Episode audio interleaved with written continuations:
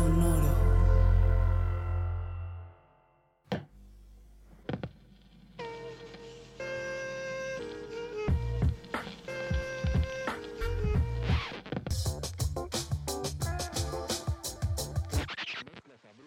Mezclas abruptas. Con Susana Medina. Así es, estás escuchando un episodio más de Mezclas Abruptas. No se olviden de seguirnos en Instagram y en Twitter como arroba Mezclas Abruptas y a mí como arroba Susy Rain, S-U-C-T-Y Rain de lluvia en inglés. Ahí puedo recibir todas sus quejas, comentarios, ideas de episodios y demás. Ahorita estamos en pleno mes patrio y bueno, por eso decidí hacer puros episodios especiales sobre México en este septiembre. En esta ocasión nos centraremos en la Ciudad de México y en su comida y ustedes van a decir por qué tan chilanguista, chilangocentrista. Pero la invitada de hoy lo amerita y bueno, de aquí soy. Eh, Anaís Martínez es arroba de Curious Mexican. Yo la conocí. La verdad, qué pena con ustedes, pero pues en la fiesta. Estábamos echando bailecito en el Café Paraíso mientras nuestro amigo en común, el Bons, que también tiene un episodio acá en Mezclas Abruptas, estaba poniendo música. Así de que puro reggaetón, su perreo, su corrido tumbado. Compa, ¿qué le parece esa morra? Pero mezclado con cumbia. En fin, en esas estábamos baile que baile y nos íbamos a dar vueltas para ver si encontrábamos guapos. y nos hicimos amigas. Eh, y nada, así de que yo subo la story de pásame tu arroba así, no sé qué, la tagué. Y luego ya después descubrí que es una eminencia del turismo culinario de esta ciudad. Fue uno de los mejores, mejores, eh, este, ¿cómo les puedo llamar? Encuentros de fiesta. eh, justo teníamos una amiga ahí en la fiesta que estaba ya muy entonada y decía, es que la tienes que entrevistar. Y yo decía, ¿de qué habla? ¿Por qué? ¿Qué le pasa? En fin, eh, desde que la conocí, he ido a algunos de sus pop-ups en restaurantes de la ciudad. Me ha tocado ahí en Terraza, en Terraza Morenos y me ha tocado también en el Café de Nadie que se ponga a hacer drinksitos de, de tequila y mezcal. Creo que eran en lunes. Pero bueno, una de las cosas más lindas que me ha tocado vivir con ella es la experiencia culinaria que hace en Xochimilco, en el sur de la Ciudad de México, donde están las chinampas y las trajineras y todo. Y es una experiencia bien linda porque vas a ver el amanecer vas a hacer una visita que tiene que ver mucho más con pues un turismo sustentable y un turismo bien hecho y entender la cultura y toda la herencia que tenemos agricultora en Xochimilco. Y aparte, pues sí, vas a un huertito eh, y, después una, un, un, un, chef o una chef emergente te hace desayunar muy delicioso con lo que estaba en el huertito. Eh, y nada, estuvo súper chido. Fue, fue, fue un lunes en la mañana muy temprano donde conocí de una forma diferente un rinconcito de mi ciudad al que ya había ido y que de alguna forma no conocía así de bien. Eh, y bueno, está aquí para que nos cuente de su proyecto. No vamos a hablar de la fiesta. Hoy no. Eh, chances sí un poquito. Eh, pero bueno, a lo mejor se les va a antojar conocer mejor su propia ciudad, de ciudad. O si son de otra parte de la República, se les va a antojar conocer mejor a los chilangos y, y por qué estamos tan orgullosos de, de, de, de, esta gran urbe.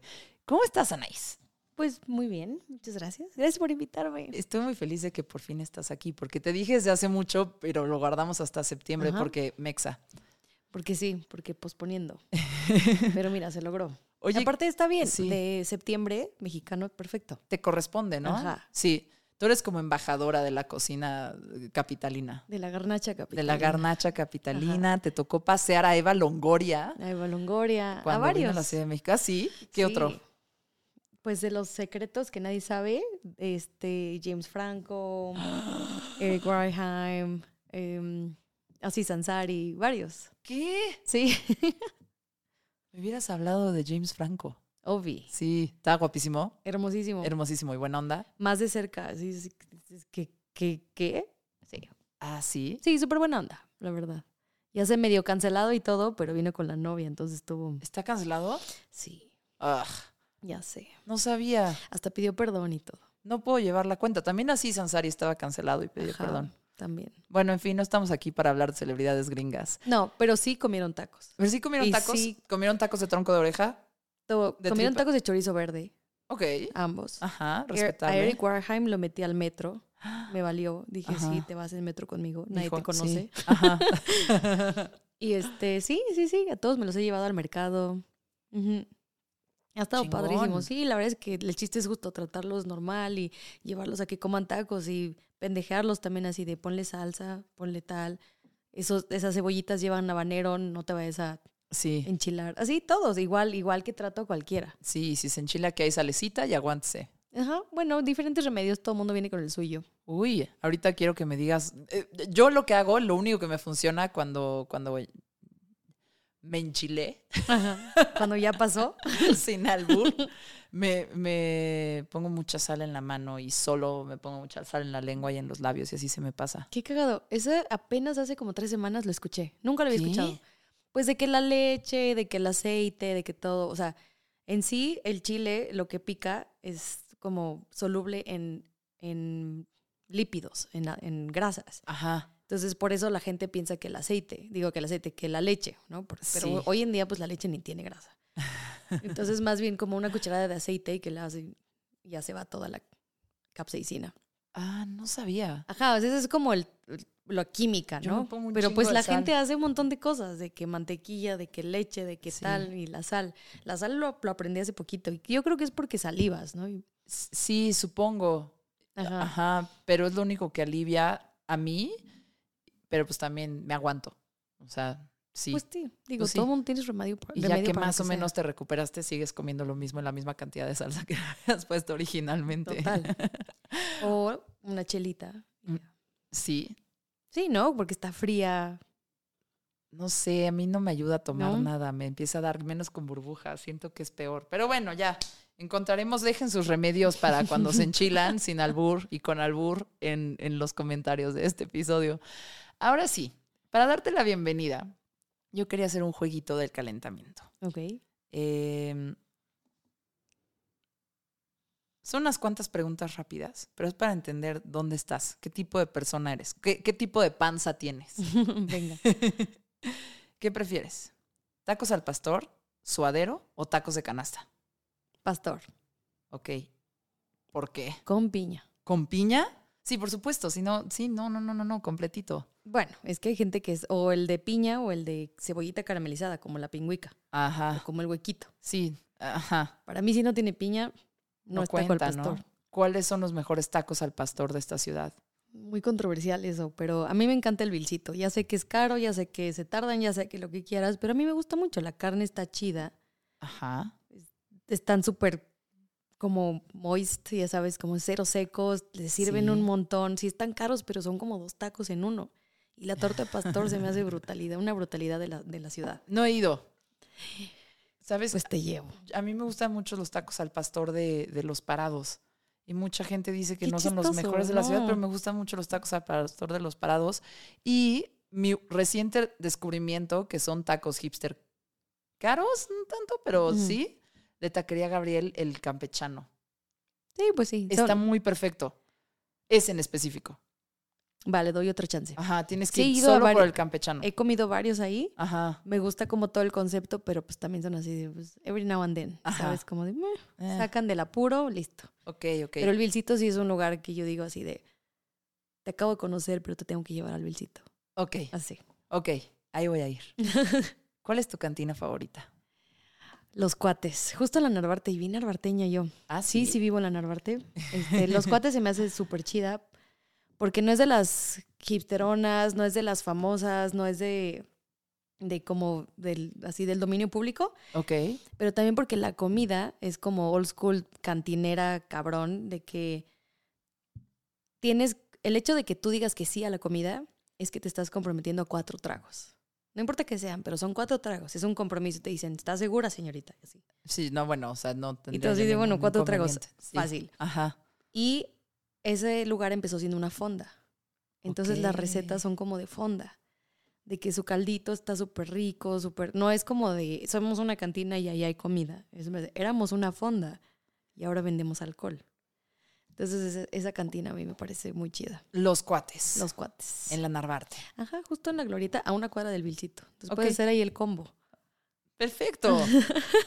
te quedas sobremesa, te echas más de cuatro drinks y luego ya en la Ajá. noche te vas al, a- al, al Vilcito. Ok, tortas.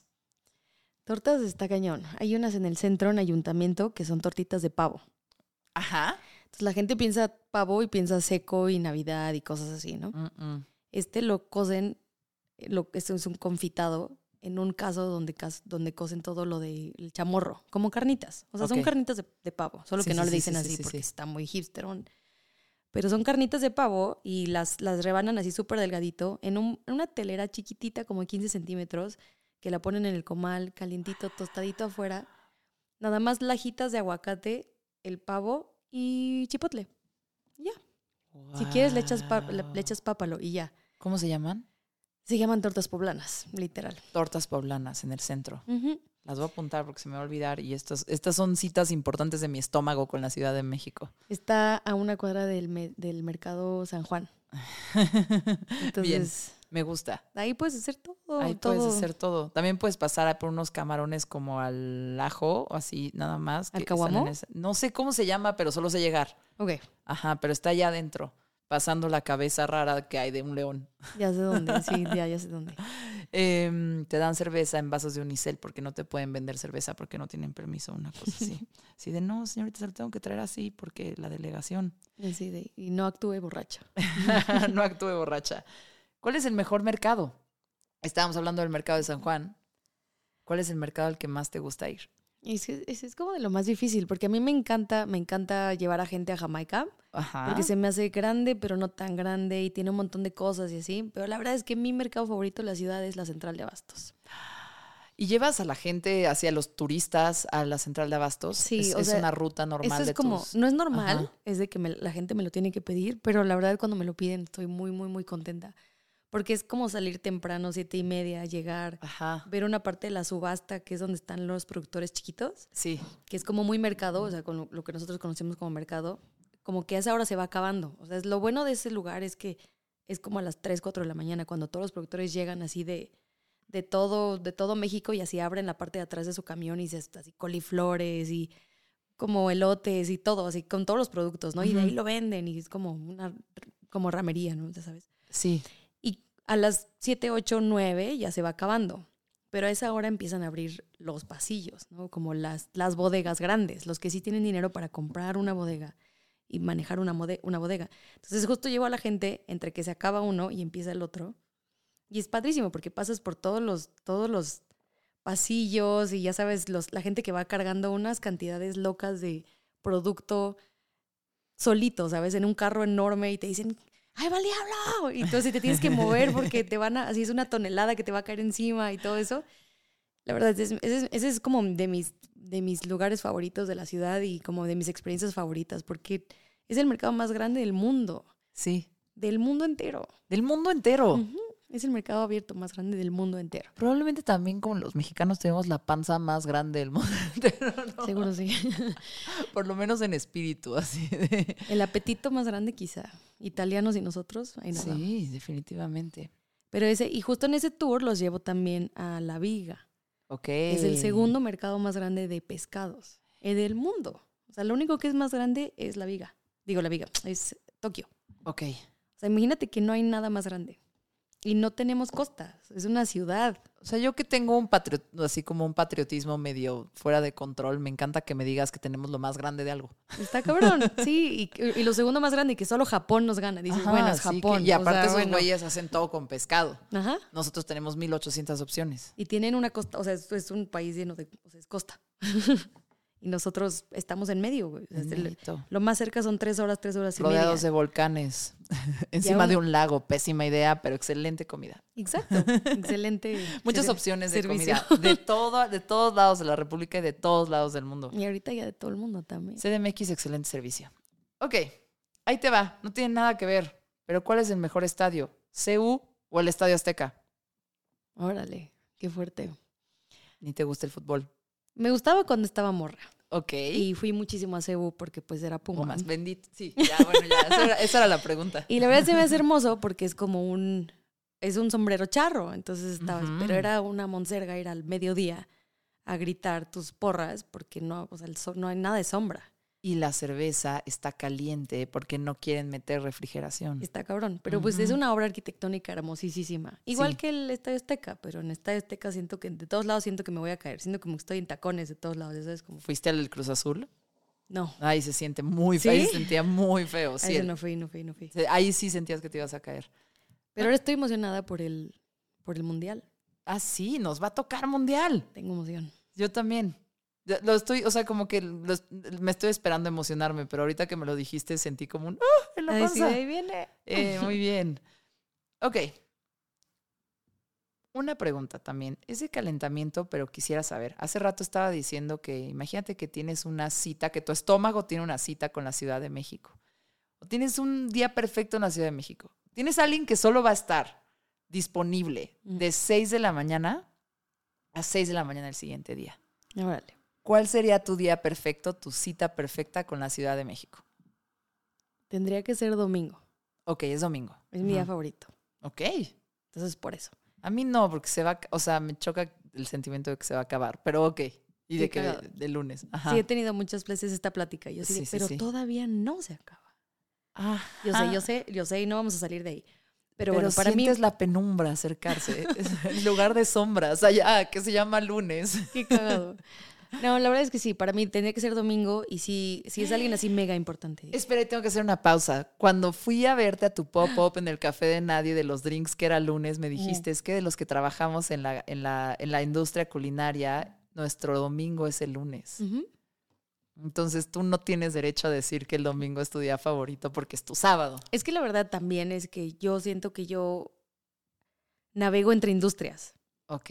Entre que soy comida, entre que soy godín, entre que soy tal. O sea, como que yo me invento. De repente un miércoles digo, pues domingo en miércoles, ¿o qué? Y ya, o sea, me quedo así a ver la tele todo el día y así. Entonces, como que Ok. siento que hago mucha trampa en cuanto a eso. Ok. Pero en general me gusta el domingo porque no hay nada de tráfico. La gente siento que camina por las calles súper feliz, así de que agarrar la mano y así las familias y el sol como que está sonriéndonos a todos y yo no sé, como yo siento una mente completamente diferente los domingos en la ciudad. Y crecí acá y pensé que eso era como la vida, ¿no? Así de, pues la vida dice, ¿no? El canon de la vida dice, la Biblia lo dijo. ¿no? Ajá, ajá. Y cuando salí y vi otros países fue así de, no, es que el, el domingo es normal, es otro día acá, como que es raro, como que la gente se prepara nada más para trabajar el día que sigue, ¿sabes? Sí. Y cuando regresé fue así de, no, es que acá sí es mágico, sí es mágico los domingos. Los domingos los perros están en las fuentes, están en CU, Ajá. mm, las familias se van todas en la misma camioneta y están cotorreando en Chapultepec. O sea, sabes, como que siento que es un día muy mágico. Ok. Entonces, Por eso digo, si, me- si tengo solo un día para darle a alguien, tiene que ser domingo, Ok, es domingo, 6 a.m. ¿A dónde vamos? a las chinampas. Ok. Entonces, 6 a.m. nos despertamos, ya estamos saliendo. Ya estamos saliendo. Ya estamos saliendo. Llegamos a las chinampas y ahí qué nos enseñarías. Pues vamos, vemos el amanecer desde una trajinera, que se me hace romper con todas estas ideas de que solo son fiesta, ¿no? Solo es el mariachi, solo es el, el pásame la caguama y todo esto, que me encanta, todos lo hemos hecho, ¿no? Es un ritual. Pero también es bonito como ver esta otra parte, ¿no? Así de ver el sol salir y estar así como, como en un lugar que lleva tantos años ahí. Algo bien importante de Xochimilco es que es de las únicas cosas en el mundo que las hizo el hombre y que ayudaron al medio ambiente. Y siguen ahí, ¿sabes? O sea, como la idea de saber dónde estás en ese momento y ver el- sol salir y decir, esta madre sale diario, pero hoy estamos aquí, lo estamos viendo y es mágico y las garzas y todo, dices, neta, cómo tomamos por sentado todo, ¿no? Entonces, Sí. si empiezas el día diciendo, mira lo especial que son todos los días y aquí estás, pues ya, o sea, como que todo lo demás es un regalo y es como para prepararte para el- lo que sigue del día. Normalmente los llevo ahí, te llevaría como a una chinampa a ver cómo de todo, todo crece, como la, la fertilidad de la tierra ahí, ¿no? Que es fértil por todos los volcanes que estaban ahí. Entonces, por eso podemos crecer lo que quieras. Flores, plantas, bla, ¿no? Y de ahí, pues regresar con una, una chelita en la mano, una chelita de estas chiquitas como de litro y medio, Ajá. 1.2 litros, con Una de estas chiquitas. así como un, detall- un detallín. Un así. detallito, sí. Y nos podremos ir, yo creo que te llevaría a la lagunilla, la neta. ok, a la lagunilla. La lagu también se Ah, me porque hace... es domingo. Es domingo. Ah, pues estás haciendo trampa. No, ¿cómo, cómo trampa? Yo ya escogí, yo escogí Es mi día, tú dijiste un día. Es el mejor plan, ¿no?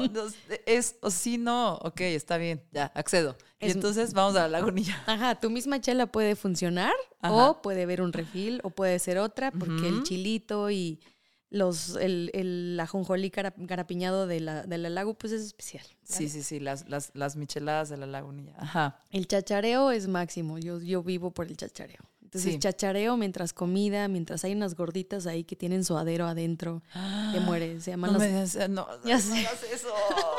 se llaman las gordibuenas, aparte. ¿Qué? Sí, está brutal. Necesito ir. De que crispy afuera y adentro súper fluffy y súper llenas. Es así de no entiendo cómo lo hacen, pero lo logran. Aquí cerca hay unos tamales fresas, pero muy, muy, muy, muy buenos, que se llaman siembra. Sí, los amo. Eh, ajá. Y tienen un tamal de suadero, pero nunca lo tienen. O sea, como que ya solo es un mito. Yo voy todas las semanas a preguntar si hay tamal de suadero y ya me ven como, no, pues no, Diles, es mi cumpleaños. es mi cumpleaños. A ver si así. ¿Qué le hacen a los tamales de suadero, culeros? O sea, de aparte siempre digo tamales de suadero, nadie dice como, como, todo el mundo siempre reacciona como, ¿eso existe? Ajá. Entonces no puede ser que se acaben antes de que yo llegue. Yo voy constantemente a preguntar por los tamales de suadero. Entonces, ok, gorditas de suadero, Gorditas las gordibuenas, ok, Ujú. en la lagunilla, Ah, ok. Brutal. Ujú. Sigues caminando, hay como unos michotes de Eli, chachareo, chachareo, Ajá. más chachareo, cosas que no vas a comprar o cosas que compras y que nunca vas a usar. Exactamente, sí, sí, sí, sí, sí. Bueno, aquí se tienen varios muebles de la lagunilla, ¿Sí? sí, por supuesto. Yo tengo mi closet lleno de cosas que igual y un día lo arreglo. y no, no, no sucede. Y más cuando llevas así como dos, tres chelitas, dices, obvio, me lo llevo. Es que no hay placer más grande que como echarte una chelita o un vinito y ver que se te pega. Oye, aparte, es tan ilegal en toda la ciudad, excepto los domingos, ahí. Ajá, ajá. O sea, No se puede beber en las calles de la Ciudad de México, pero se puede beber en la lagunilla y en Tepito en domingo durante ciertas horas. en la calle. En la es calle, la calle. En la calle. ¿Qué Excelente. tanta magia es eso de domingo? A ver si así te enamoras de los domingos. Yo siento que así lo valoramos un montón, porque en muchas ciudades del mundo donde se permite beber en la calle, particularmente en Europa, eh, pues sí, con razón, no- eh, yo Sí. siento que por eso no valoran los domingos. Ajá, exacto, así de por, llegan así de. Episodio de borrachas. ¿Qué? ¿Que puedes tomar diario? Puedes tomar diario en todos lados, donde sea. No, pues ya, qué chiste. Ajá, no, pues si me regreso. lo que yo quiero es la aventura. y entonces, Y pues ya podemos regresar y ¿qué será? ¿Qué será? No sé. Es que hay tantas, tantas posibilidades. la lago que cierra como a las 4 o 5, ya te, te levantan de la calle, ¿no? Yo me voy antes. Te vas antes. Ok, nos vamos a ir antes. Nos vamos a ir que como a las vamos 3. antes, un pedo, dos. Dos. Ok. Y pues ya de ahí nos queda la, la Juárez. Ok. ¿no? La Juárez a mí se me hace como de las colonias más chidas últimamente porque hay cosas nuevas, chefs jóvenes que están haciendo proyectos cool, que es más barato tener, abrir ahí que abrir en la Roma, en la Condesa. Sí. Y son como propuestas súper chidas, propuestas mexas, pero no tan mexas, lugares cafecitos, vino natural. Creo que es la meca del vino natural. ¿no? O sea, se me hace así como, como muy ecléctico. Es el Epcot Center del. te lo juro. Totalmente. De hecho, Sí. hasta la feria del vino natural fue ahí, en la Ah, Juárez. mira. O sea, como que hay muchas cositas así. Y también hay como chefs como más famosos que abrieron cosas ahí, como más chiquitas que su restaurante famoso. Como Eduardo García de Máximo Ajá. tiene Abre 77. Ok. Y Elena Regadas de Rosetta tiene Cafenín. Entonces vamos a venir de, de Xochimilco, de la Lagu a la parte más fresona. Es más, nos podemos ir en Metrobús. Ok, sí, perfecto. Nos vamos en Metrobús para que después. Ese ya- que es double, double decker para que te sientas así como en primer mundo un ratito. y llegamos ahí y la verdad te llevaría a este lugar que se llama La Rifa, que es un lugar de chocolate. Ok. Yo creo que La Rifa, y todo el mundo sabe, es de mis lugares favoritos en toda la ciudad, si no es que en todo México. ¿Te eres postrera? A mí, la verdad, el postre en general no me importa tanto. Ya sé, justo y Ni- platiqué ni con el alguien de eso y chocolate. no, como que no me cabe en la cabeza. Pero pon- deja tú que no te guste el chocolate. Es un proyecto que es tan chido. No me disgusta, solo nunca pienso en él. ¿Me explico? En mi cabeza no cabe, pero sí escucho tus palabras. Ajá. Debe haber algo que tú comas que. o, o, o un hombre. porque Ok. No te Bueno, disgusta, La, la cebolla cruda no pero me no piensas en él. Ah, bueno, eso ¿La sí. cebolla cruda no te gusta? Sí, ¿Y la sé. morada? No, Ah, no lo logro. ok. Qué raro. Mis tacos son sin cebolla. ¿Qué? Ya sé, todo el mundo dice, güey, ¿con qué credibilidad puedes ¿Con des- qué dar tacos? ¿Con qué credibilidad? ¿Qué, qué, qué especie ya de sé, no sé, turista no sé. culinaria? Bueno, este, guía de turistas culinaria eres. En fin, no te preocupes. Sigamos. Nuestro secreto. Esto es secreto. Yo tengo un amigo que es alérgico a la cebolla y es un ama México y es, un- es gringo y saludos al Todd. Pero no, todo es un problema porque todo tiene cebolla. Ni cocida puede Ni comer. cocida, no, pobre. No. cocida yo no tengo un problema, pero creo que cruda mi cuerpo no la procesa. Ah. Entonces se me queda el olor en la piel y en todos lados durante una semana. Ay, X, hueles feo ya. Ahí sí, así de, ay, ¿te acuerdas de tu amiga que huele a cebollita? Siento que yo debo de oler a cebolla porque le pongo cebolla morada cruda. No.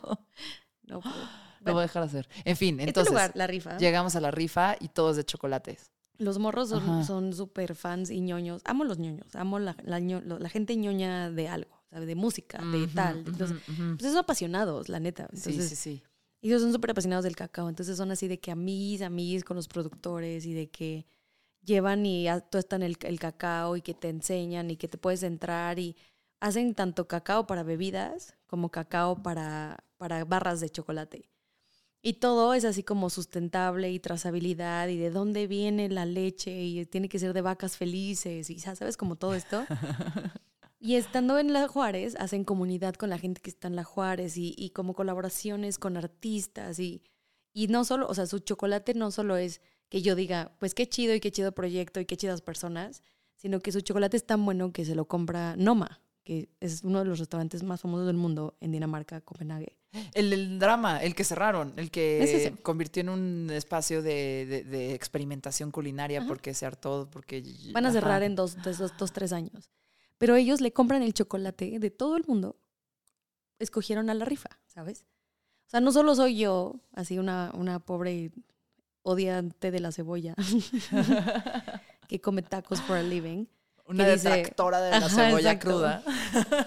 Ajá, que dice, pues está rico su chocolate. No, o sea, es, es como legit. Es súper buen chocolate y súper buen proyecto y súper buenas personas y súper rico. O sea, tú que dices que no te gusta el chocolate, un día te llevo y probamos varios y dices, No me disgusta, solo no pienso tú que lo mucho en él. odias. O sea, yo cuando pienso, cuando yo tengo antojos, casi siempre son chilaquiles, eh, tacos. Eh, pienso mucho en, en, en- esto es un secreto que tengo, pero hay un taco, hay un, hay un caldo, el taquearte, de taquearte, que es jugo de carne con pollo, Órale. con pollo desmenuzado, y está muy cabrón. Me gusta muchísimo. Del taquearte, perdón, pero la verdad es que ese, ese jugo de carne se me antoja mucho. Nuestro secreto está bien. Pienso mucho en, en- en gorditas de chicharrón Ajá, ajá, ajá. Y en mi tamal de suadero, la verdad. Ese, ese está constante. Uy, me encantan, ¿sabes cuáles? Los tacos en Xcaret, en La Condesa, la cantina esa de comida yucateca. El taco cachondo Ah, sí, total. es de mis casi monchos favoritos de esta ciudad. Y pienso mucho en el Turish también. Ese es brutal también. A mí me encanta que son como el subnazi. ¿Sabes? De Seinfeld. De, de Seinfeld, sí. Así de que llegas y así de, pero ya, ¿qué quieres, chico? Ajá. ¿Qué quieres en chinga? Y toma, ya está ahí. Y yo siento que es rico porque algo tiene la mano del señor que te sirve con las manos la cochinita. O para sea, no meter sé si es. La mano en esa grasa. O sea, Ajá. está caliente. Wow. No, los amo, los amo. eh, amo que esté como, como intentando modernizarse, pero al mismo tiempo son así de, "Pues, sí, más o menos. ¿Pero qué quieres? Es lo, es lo que hay, es lo que hay. Los no, a mí amo. trátenme mal y denme los mejores tacos de cochinita. Aparte en mi cabeza, ¿ves que antes estaba Louis Vuitton ahí atrásito? Sí. En mi cabeza, imagínate a dónde van mis pensamientos. Ajá. Yo sentía que los güeyes que trabajaban en Louis Vuitton iban en su hora de lunch, se comían así unos panuchos, un taquito, su sopita, y luego con esos dedos así llenos de grasa, Van a tocar las bolsas de 200 mil pesos. y así de, le, le gusta esta señorita y así de la salsita de habanero, ¿no? Y había también ahí una, una, una agencia de coches de Maserati y así. Ajá, Justo. Imagínatelos así, le doy las llaves, señor, y así, cochinita. Qué belleza. Bueno, vamos a los chocolates. Ah, bueno, de los chocolates, ¿qué chocolates más vamos a hacer? Ya ni sé. Ponte tú que allá nos van a dar las tres, cuatro, Un vinito. un vinito. ¿Qué onda con el vino natural? ¿Qué- qué- o sea, perdón por no estar versada en esta hipsterez a pesar de mis dosis de modernidad, pero, pero ¿cuál es el mame con el vino natural? Yo tengo un amor-odio porque siento que es como lo más hipster, pero aún así me gusta.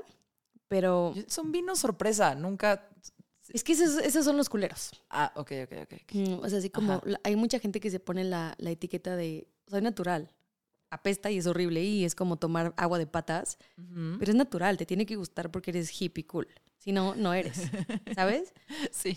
Y eso lo odio. Lo único que es un vino natural es que es una fermentación salvaje. No sé si hablaron de esto en el episodio de cervezas. No hablamos de la fermentación salvaje, venga. Bueno, es, haz de cuenta que ese es un juguito de uva, literal, Ajá. en el que lo ponen como, como se hace el mezcal. Lo ponen en, en unas ollas y, bueno, no como, como unos recipientes y solo se fermenta con la levadura que venía ahí o con la levadura que está en el terruño, en donde lo, en donde lo, lo- lo cosecharon. No le echan nada más. No le echan ningún tipo de levadura. Entonces siempre, entre comillas, es una sorpresa. Porque la levadura suelen traerla de otros lugares del mundo. No, normalmente con el Sí, vino, tú lo que quieres hacer es, ok, quiero que este vino sepa tal cosa. Este tipo de levadura le va a dar estos sabores a esta uva. Entonces, cuando la gente piensa en consistencia, ¿no? Y los vinos naturales fermentan con lo que hay ahí de levadura. entonces es vino sorpresa. Es vino sorpresa en cuanto a los sabores, pero lo que la gente hoy en día hace es que no controla todo la limpieza. Y como son procesos naturales y no les, no le estás agregando mucho químico, pues se te pueden ir unos. O sea, si no lavaste bien algo, si alguien le estornudó, si alguien tal, ¿sabes? O sea, como que es química. Entonces se te puede botar, se te puede hacer como ácido acético y se te puede hacer el tepachito, ya sabes, como este sabor a tepachón que Ajá, tienen. ajá. Eso es porque hubo un error en, en- en algún Alguien la momento. cagó. Sí. Alguien la cagó. Y entonces al final si dicen, pues, ¿qué vamos a hacer? No vamos a tirar todo esto. Pues lo que hacemos es, di que es natural. Por eso sabe así. Y entonces hay un chingo de vino que está súper tepachoso y que te cuesta 800 pesos la botella y que la gente se lo toma y así le ves la cara así de morita, así de... Y entonces así de, me encanta. Y tú así, no, pues no es eso, no se trata de eso. O sea, un buen vino natural está súper limpio todo y está bonito y redondito. Y lo que lo hace interesante es que tiene una levadura que los, los tradicionales no tienen, ¿sabes? Y que son muy jóvenes. ¿Cuál es el mejor vino natural de esta ciudad?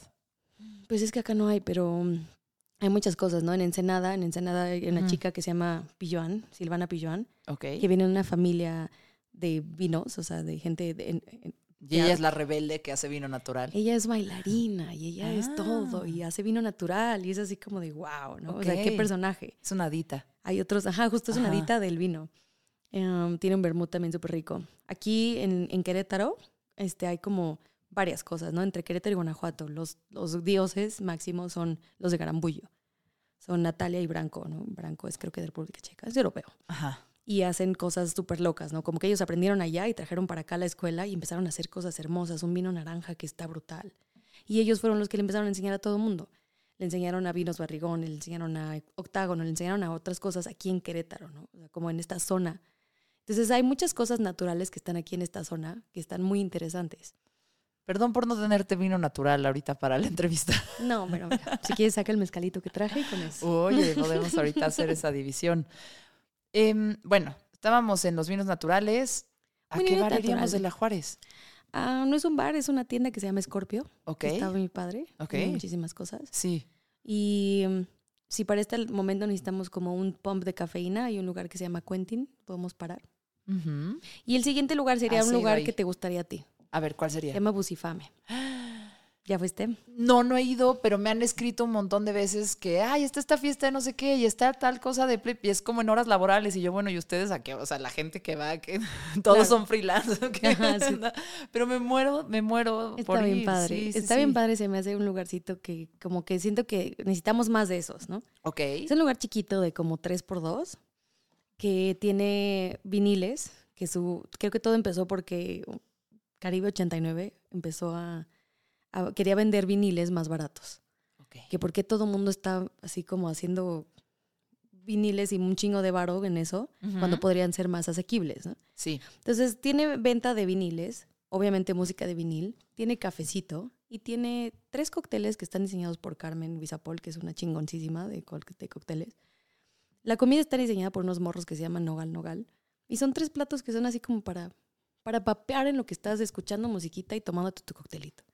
Y literal es un lugar de dos metros por tres, con dos banquitas de madera afuera y that's it. Ok, busifame. Busifame. Siento que ya estoy peda, no si voy a aguantar hasta las 6 de la mañana. No, por eso tomamos café en el Inter. Ok, ok, ok. Y después de busifame, Pues no sé, si solo estás un día acá, ¿qué será? Taquitos, ¿no? Para bajar. sí. taquitos para bajar.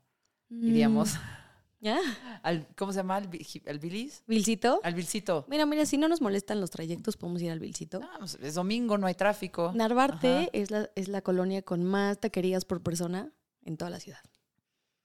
Entonces es un paraíso del taquero.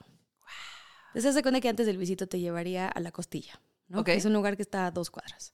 Podemos ir a la costilla y te puedo dar un- unas tostadas con ajo. Tiene como una espumita de ajo. O sea, literal son ajo, aceite, tostada. Qué brutalidad de cosa, te lo juro. y ahí hacen una cosa, casualmente la costilla, pero yo la pido con poblano y queso.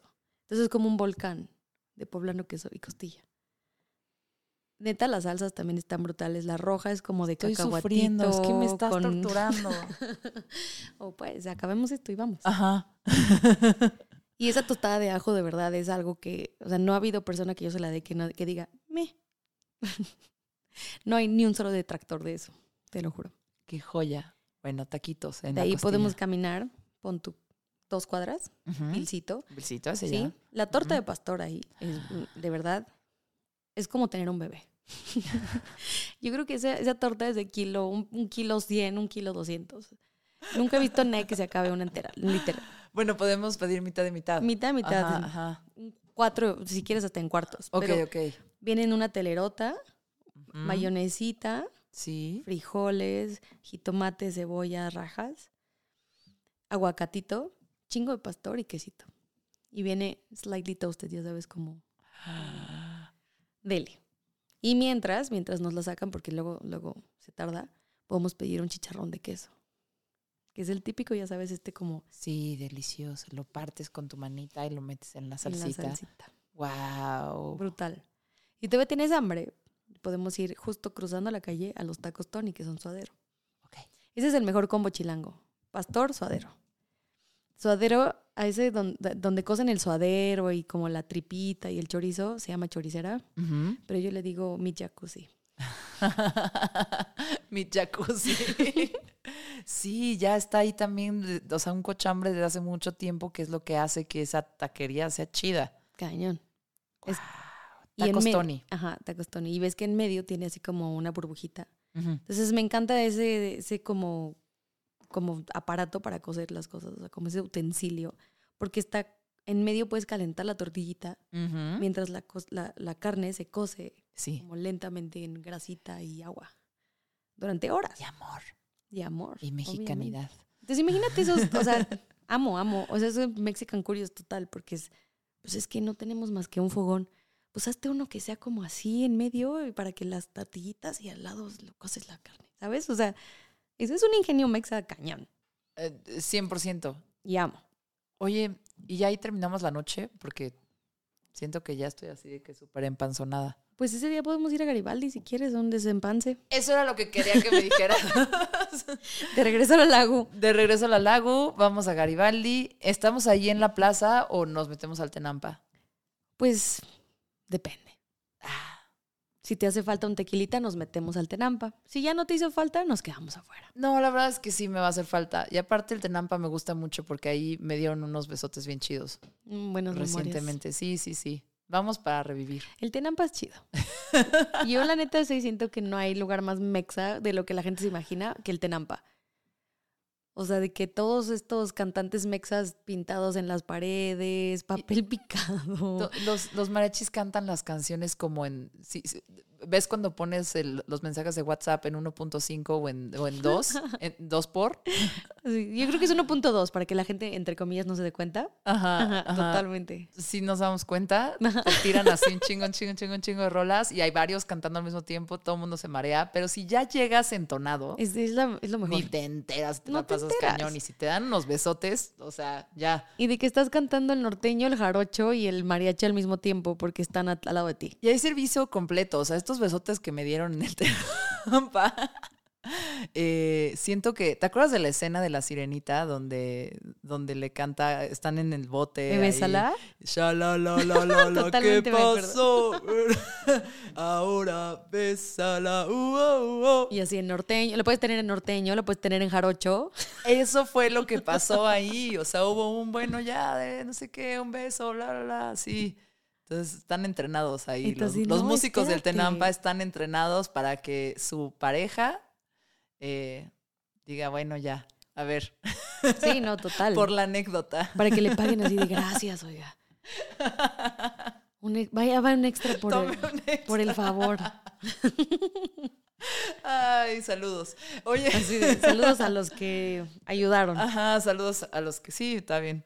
Oye, me encanta. Entonces, Tenampa, ya me puedo ir a mi casa después del Tenampa. No, mínimo.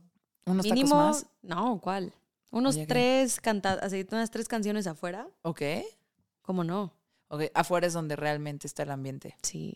Bueno, a veces. a veces, es que luego se El pone dominguito la noche no tanto, pero sí, ¿sabes? Ok, O sea, ok, nosotros estamos all out. All out. Muy bien, muy bien. Sí, tenemos tanto ambiente que ya se prendió afuera. Exacto. Ok, muy bien. ¿Y, y ya? Y pues ya, si no, vamos a una casa y siempre dices, no, ya a dormir y no sé qué, y que, que sacan el mezcalito. ¿Y qué hay after de chilangos? Pero de este after, como After es, de pero como es domingo, como es domingo, hay que so- estarse sosiego. Sí. Es de platicar en la, en la sala y así del mezcalito. Y no quieres otro, sí, yo y de repente te acabaste la botella. Hablas de, repente tu ya. infancia. Totalmente. Ajá. De tus traumas, tus De visiones políticas. Ajá. Sí. Todo. O sea, pasas por todo. Ya no sabes ni qué. Y al día siguiente dices, puta madre. Ajá, Pero bueno, ajá. sí, ese after chilango también me encanta. Así de, de ya estar tranqui y decir, este sí es mezcal o es agua. Ya estás bien padre. O que se sirven los mezcales y las chelas y las dejas ahí y ya ni siquiera las agarras. Porque Nadie. ya nadie le entra no, nada. nadie. Ya no, no, no le entra nada a nadie. Ajá. Sí. Eso es un bonito día. Eso es como un día de borrachos. No sé si tiene que ver Dragones. con la chela. Sí. Sí, sí, sí, sí, sí. Día de borrachos, dragones. Borrachos dragones el domingo, que tampoco trabajan el lunes, fíjate. Muy bien. Te invité, bien. a, te invité a mi vida por un día. Pues se va a subir al avión. Sí, es, es a 6 a.m. se va al avión y ya, pues entonces se duerme en el Que avión. se vaya en vivo. ¿no? Sí. Em, te voy a cambiar un poquito la dirección de esta entrevista. A ver, pues. Quisiera saber la definición que tú tienes de curiosidad. ¿Qué es para ti curiosidad? Pues curiosidad, sí es como esta hambre de saber más, ¿no? Como de, no sé, creo que yo soy muy Montessori. Siempre me dijeron pregunta por qué, por qué, por qué, por qué. Y no me canso hasta que, hasta que ya como que esté en el último por qué, así de, pues, ¿por qué así es? ya sabes. Pero sí soy, soy muy así, soy muy, y creo que la curiosidad es así, ¿no? Como, como saber más, saber de dónde viene, saber la explicación, saber lo real, saber lo que está detrás, como, sí, sí es eso, o sea, quieres saber de dónde vienen las cosas, ¿no? Tanto como los sentimientos, como el tipo de taco, como, pues la historia de los taqueros, es eso, ¿no? Como querer saber más, quiero, quiero saber más. Pues, Esa curiosidad le da nombre a, a- a tu identidad en redes sociales, pero también a tu negocio. Eh, eres The Curious Mexican. sí. ¿Cómo explicas tu negocio? Así, sí, a, a la tía, a la abuelita. como que hay varias, varias, varios niveles, ¿no? Que le explico a la gente. Si no me importa, les digo así como hago tours de comida y no explico más. ¿no? Así como Sí, de, sí, sí. órale, ¿cómo? Y ya pues llevo a la gente a comer tacos. Y dice, ah, ok. Y hasta ahí no se queda. Pero si es alguien que es como interesante y que sé que va a hacer una buena retroalimentación, es así de, pues, literal me toca llevar a la gente a que, a que vea, pues, la comida y las relaciones que tengo con la gente de comida más de cerca. ¿no? Como yo sí siento que no solo voy y digo, mira, una quesadilla, come, te espero acá, ¿no? Sino que es así de, mira, este es Don Juventino, lleva haciendo mm, chorizo verde desde hace 15 mil Deja años. de decir chorizo verde, desgraciada. sí, o sea, como para mí es eso, cuando lo explico digo, pues hago conexiones, ¿no? Hago conexiones. Hago recorridos en los que intento exaltar la comida mexicana y las tradiciones, las técnicas, los ingredientes.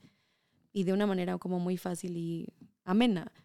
Porque pues nada es así como un, un choro mareador. Es así como, como, si, como te lo estoy platicando ahorita, Sí. así soy en todos los tours. ¿Y cómo, bueno, me ha tocado estar. ¿Y cómo, cómo pueden buquear tus experiencias? ¿Están en Airbnb? ¿Es por Instagram? ¿Tienes así de que un asistente personal así de que solo atiendes a las estrellas? o sea, sí hay, sí hay alguien, pero no. Este, Airbnb Experiences son como mi némesis, porque llegaron después de mí. Yo llevo nueve años Mm. Ahorita, nueve años y medio haciendo esto. Entonces llegaron después a, que cualquier persona lo hiciera. Que bueno, Airbnb también es mis enemigos. Sí, Sí. sí, son fuertes. Pero yo también lo que pienso es que tanto en este tipo de experiencias como en alojamiento, hay gente que se queda en hostales, que quiere 300 pesos la noche y compartir con quién sabe cuántas personas. Sí. Hay gente que quiere boutique hotels que están súper padres y que te atienden y que se saben tu nombre y que todo. Y hay gente que quiere el intercontinental. Ujú. O sea, hay gente, hay público para todo. O sea, Sí. yo creo que yo estoy en medio. Yo soy como un hotelcito boutique que no tiene tanto presupuesto, pero sí, pero quiere dar un super servicio, pero, ¿sabes? O sea, ujú. que me sé tu nombre, que te voy a decir sí, por tu nombre. Entonces, hay público para todo. Yo estoy justo en medio, ¿no? No soy como luxury, no soy masivo. Soy como en medio. Y lo que la gente me encuentra por Instagram, por las cosas en las que han escrito de mí, por los programas en los que he salido y por ah, de boca a boca. O sea, la gente, hoy por ejemplo llegaron unos que son, soy el tercer grupo de amigos que viene. ¿Sabes? Como que vinieron unos y eso se lo recomendaron a los otros y eso se lo recomendaron a los otros. Entonces, Eso está buenísimo. ujú, está bien padre. ¿Y, y te buquean experiencias específicas o, o son experiencias que ya tienes armadas y coinciden los calendarios y la gente las compra? Tengo como cuatro tours que son súper básicos. Ujú. El de la mañana, que es mercado, el del mediodía, que es la Juárez, y el de la noche, que es mezcal y tacos. Y el del domingo, que es la Lago. Entonces la gente puede ir a buquearlos, están abiertos cual- cuando sea, ¿no? Y desde dos personas, pues yo los atiendo yo o uno de mis cinco guías. Y están los especiales, que son como Xochimilco, al que fuiste. Está uno que se llama Meet the Hood, Meet the Barrio, que es para sacar a la gente de la Roma Condesa. El eslogan es literal, There's lo- life at Los Sound". llevas a, al- al- al- al- a los cable cars de Catepec. No, no todavía no. Híjole, es que sí, yo ya me he topado varios Sí, sí. que justo las- dice, me rifé, bueno, no dice me rifé, me dice, fui a, a subirme a los cable cars y, y- y no sé qué, yo, ¿fuiste a Catepec? Órale. ¿Qué Justo las eso? señoras. A mí, a mí me parece... Está muy chistoso porque las señoras que tuve hoy me dijeron Ajá. eso. Así, ayer fuimos a los cable cars y yo, Jesus. Órale. Y son las señoras en sus 60, 70. Y A- yo así de, wow. A mí mis amigos de Catepec me dijeron, pues sí, vamos, pero pues tenemos que planearlo bien y Claro. vamos con cuidado y así. Y de todas formas se me hace como una, un espacio raro para ser turista porque es como exotizar. ¿sí? O sea, Sí. como que es un... o sea, no, no, no, no termino, no sé cómo decirlo, pero no termino de estar cómoda. O sea, Yo tampoco. me- me- de- con ese tipo de turismo, como con ese tipo de observación de lugares que les hace falta muchos recursos y Sí. atención del gobierno, ¿sabes? Como, no sé. Pero bueno, ni modo, mira, ya llegó el vecino de Montana, está ofendidísima. Yo justo, justo intento como, como decir un poquito de eso, ¿no? Como del, Mm. del pedo social que está sucediendo en estas zonas. Pues para que la gente no, no exotice, justo. ¿no? Ajá. O sea, es un poquito difícil porque tampoco quiero decir, no, no vayan, es peligroso. Porque no me siento así, pero también es así. Sí, sí, sí. Poner un poquito de perspectiva en las cosas, ¿no? Sí, O pero sea, también no es show, o sea, no sé. Sí, es como gente que lleva a, a la, la Merced. Yo, de repente llevo a gente, pero no soy tan fan porque sé que no es mi barrio. Me siento yo un poco incómoda, me siento como una extranjera yo ahí, pero no de que no sea mexicana, sino de que no soy de ahí del barrio, ¿no? Y como llevar a justo exotizar, como si fuera un museo, así de mira, ¿sabes? O sea, como que ahí sí me siento muy diferente porque siento que todo el mundo te está viendo y Qué está viendo que les pueden sacar y así. Qué bueno, yo no sabía articular mi incomodidad. Em, Es una delgada línea, ¿no? Porque es así de sí quiero que la gente sepa cómo la gente de verdad vive, ¿no? Sí. Porque ese es un porcentaje mucho más alto que nosotros. Pero tampoco quiero, y como, ¿cómo se dice? Mm, Tokenizarlo, ¿sabes? Como decir, mira mi amigo, ¿sabes? Solo porque hacerme la interesante. Es así de, no, la realidad es que hay, esta ciudad no es como tú la pintas, no es como tú la crees, no es. Polanco, no es la Roma, no es Condesa, ¿no? Intento decirle a la gente que no es, pero tampoco yo meterme a decir, eh, y yo tampoco, como yo no soy, te estoy trayendo aquí para que veas, ¿sabes? Así como de, no, no es cierto. Intento quedarme en la cosa más real. Así de, pues la neta es que sí, no me la vivo en la Roma Condesa Juárez todo el tiempo. Vamos a la San Rafa, vamos a la Santa María, vamos a cosas que a mí se me parecen interesantes, que sé que todavía te puedo llevar, que sé que no vamos a ser como unos alienígenas ahí, y que todo el mundo nos va a querer ver, y que, ¿sabes? O sea, como que siento que siento que el, el, el éxito de las cosas es hacer lo que todavía tú sientes real hacia ti y a lo que tú eres leal, ¿sabes? Si tú de repente empiezas a sentirte incómodo en lugares, pues ya como que la gente se va a dar cuenta, el producto se va a corromper. Sí. Entonces siento que yo solo hago como el tipo de cosas que yo te, te, te llevaría o a algún amigo, ¿sabes? Como, y siento que mientras hagas cosas que a ti te encantan y te, te llenan, la gente se va a dar cuenta. Sí. Entonces a mí hoy, hoy, hoy no me llena tanto ir hacia allá. Me da un poquito de, pues no miedo porque me vayan a saltar, sino miedo por, Que puedes no dar una gran experiencia Justo. porque no es algo que tú vivas auténticamente todos los días o que sea parte de tu agenda. Sí. justo. Órale. eh, estoy de acuerdo. fin. cuando, cuando la gente, o sea, cuando la gente boquea tus, tus tours, a mí me tocó este de Xochimilco, em, había, pues había mexas, yo iba en, en- en la barca de, de los gringos, em, pero había una, una trajinera de gringos, una trajinera de mexas, o bueno, de gente que hablaba español. Sí, sí. Estuvo padre porque en nuestra trajinera de gringos había muchos gringos que hablaban español. Sí. Aplausos por ellos. Eh, pero usualmente, ¿quiénes son los que más buquean tus experiencias? Digo, son, son, son mexicanos de. Son chilangos, son gente de otros lados de la República, son. son yo por gringos me refiero a absolutamente todo lo que no sea Todo lo extranjero. sí. Este, Sin Sudamérica. Claro. De, de los no- tours normales, casi yo creo que un 85% son gringos. Ok. Bueno, entre gringos canadienses. ¿no? Sí. Y la verdad es que tengo muchos australianos también, como gente ang- angloparlante. Pocos de Europa y ya lo demás de como todo el mundo, ¿no? Desde que China, Brasil y así. Pero específicamente al tour que tú fuiste, que es de Xochimilco, ese es muy padre porque es la primera vez que empecé a trabajar con un 50% mínimo de mexicanos. Hay veces que es más. Entonces para mí fue muy bonito así de empezar a crear cosas que también los mexicanos querían, porque yo creo que de vez en cuando yo me llevo a alguien de mis amigos o de conocidos, alguien que conozco así como pon tú a ti, así, vente a un tour de la mañana, vente a un tour de- del mercado jamás que me dicen, ay, pero yo ya he ido, ¿no? Entonces yo los llevo porque si sé que lo- todavía a ellos los sorprendo, es que estoy haciendo algo bien, porque sorprender a un gringo es más fácil.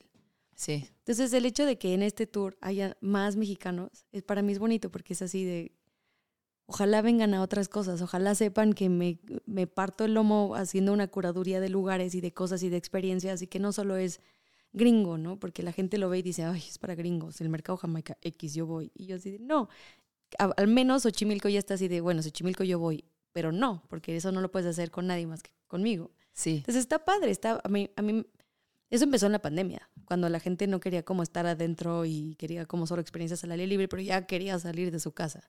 Sea, ahí fue cuando empecé a hacer eso y empecé a llevar a gente al bosque también, una vez a la semana. Ok. Entonces era, eso era muy padre porque sí era conectar con mi propia gente y diseñar algo bien diferente, pero que también fuera como que ellos se sintieran fuera de su rutina. Yo Creo lo- que es lo chido. Yo lo que pienso es, a ver, esto es mi cáncer, hablando, mi carta astral, tú también eres cáncer y a lo mejor me vas a cachar, pero yo siento que cuando hay una ciudad, a ver, yo soy muy cursi, yo soy muy, muy cursi, o sea, si voy regresando de la fiesta y paso por el ángel de la independencia, solo pienso, en, me mama ser de aquí, no de otro lado. Eh, y en general como que mi mente siempre vuelve aquí, me gusta estar aquí, me encanta mi ciudad y me encanta cómo pensamos los mexicanos. Y si estaba en Tijuana y me pasé a San Diego, me la pasé muy bien en San Diego, pero cuando me regresé dije, ah, qué paz, ya me gusta más de este lado. me gusta más todo de este lado, ya sabes.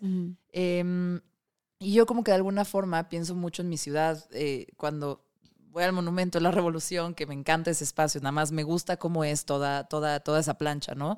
Eh, pienso mucho en como gracias por ser mi casita, como que siento que le tengo una deuda a mi ciudad, una deuda bien bizarra que no siento que yo haya pagado bien, o sea, como que estoy muy acostumbrada a mis rutas normales y a mis, ¿no? Soy de Tlalpan, se, se iba mucho a Xochimilco, se, ¿no? Este, pues se estudió en la Universidad Iberoamericana, se tenían que hacer trayectos largos, eh, me encanta ir al centro, me encanta ir al lago, me- pero me encanta ir a CEU, me encanta, ¿sabes? Pero, pero pues eso es un poco, el, digo, hay más, ¿no? Me, me- me encanta también eh, toda la parte de reforma de los museos y Chapultepec, o sea, son como las cosas que usualmente, usualmente vivo en mi día a día y siento que yo tengo una deuda con la Ciudad de México por darme un hogar, como una deuda, una responsabilidad de conocerla mejor y entenderla mejor. Y me da culpa porque no necesariamente lo hago todo el tiempo. y siento que mucha gente debe sentir eso porque va al, al tour de Xochimilco y dice, ah, claro, había conocido irresponsablemente esta zona cultural, ancestral, que nos han enseñado a cómo sembrar cosas, desde a- así técnicas milenarias para sacar cultivos, eh, y, y te das cuenta que, que, que como que no conocías tanto el lugar de donde eres y que te ha formado sin querer, que te ha dado mucho sin querer y que pues, lo mínimo que puedes hacer para no estar en deuda, esto es muy cáncer, ¿ok? Sí, sí, sí, sí, sí, total. No estar en deuda es mínimo conocer tu ciudad, intentar entenderla, que está muy conectado con lo que tú decías de la curiosidad. Ajá. O sea, para mí es como... Es súper bonito que digas eso. Lo de la deuda, pues... Yo, yo me sí, siento o sea, en sí, deuda. sí, sí, cáncer. Pero yo creo que más bien va por el lado de que tomamos muchas cosas por sentado, ¿no? Como el mexicano en general y el chilango muchísimo. O sea, qué cañón que ahorita que está de moda es cuando de repente empezamos a decir, ay, bueno, sí es bien mexa, ¿no? La neta, ¿no? Ay, qué padre Bellas Artes, qué padre tal, ¿no? Entonces, a mí, de las 800 mil millones de razones por las que me mama mi trabajo, es porque siempre la gente llega y me dice, yo no sabía que eh, Bellas Artes se tardó tanto tiempo en construir y que es de mármol italiano afuera y que entonces que, o sea, al principio empezaron a decir eso y era así de, wow, tienes toda la razón, es una cosa cabroncísima, ¿sabes? O sea, como que con los años estar con ellos me hace sentir todo el tiempo así como si fuera nueva, ¿sabes? Así de, wow, nunca la había visto así. El camotero a mí antes me daba igual, ¿sabes? Es algo que tú y yo, si está el camotero A al la lado... verdad, me encabrona un poquito, pero Ok, entiendo perfecto, sí. ¿no? Pero tú me y yo, espanta, así. si está el camotero al lado, nos quedamos calladas. Y es así como de, mm, y esperas a que pase y dices, bueno, como te iba diciendo, como Ujú. si no hubiera pasado nada. La primera vez que vi un extranjero escuchando eso y yo me, me quedé callada y después seguía hablando, me vieron con jeta de, no hagas como that? que eso no sucedió, o sea, no me intentes gaslightear. ¿Qué chingados es eso, güey?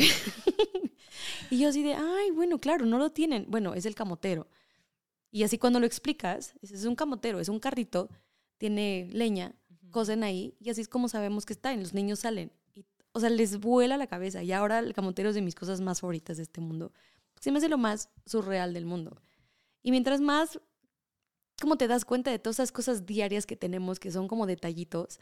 El, el señor de Se Compra, ¿no? Que es el más famoso. Mm. El, el del afilador. O sea, ¿por qué la Ciudad de México tiene tantos soniditos que nos, así condicionados, estamos súper condicionados, así de, mm, el amiga- afilador, permíteme. Mi amiga argentina Camila Salvatore dice que lo primero que tiene que decir de Ciudad de México es que los servicios se gritan a la calle. Está increíble. Entonces, agua, gas, el gas. y aparte tienes que saber Ajá. cuál es basura, agua y gas. Ajá. O sea, es un talento chilango. Es un porque talento todos chilango. "Ah, ah, gas". O sea, y todo así de, ay, la basura. Yo creo, que no hay, yo creo que no hay un oído más exquisito y educado que el chilango, pero también echado a perder, ¿no? Porque somos así de que en un puesto hay una bocina tronada con corridos tumbados, en el de al lado hay la nueva amor también con bocinas tronadas y sin embargo podemos seguir operando en esta como Total. contaminación auditiva así y, y- y saber si está... Ah, y aparte oigo que viene el del gas. Ajá. Y le puedes decir al taquero así de dos sin cebolla. O sea, todo sucede al mismo tiempo, pero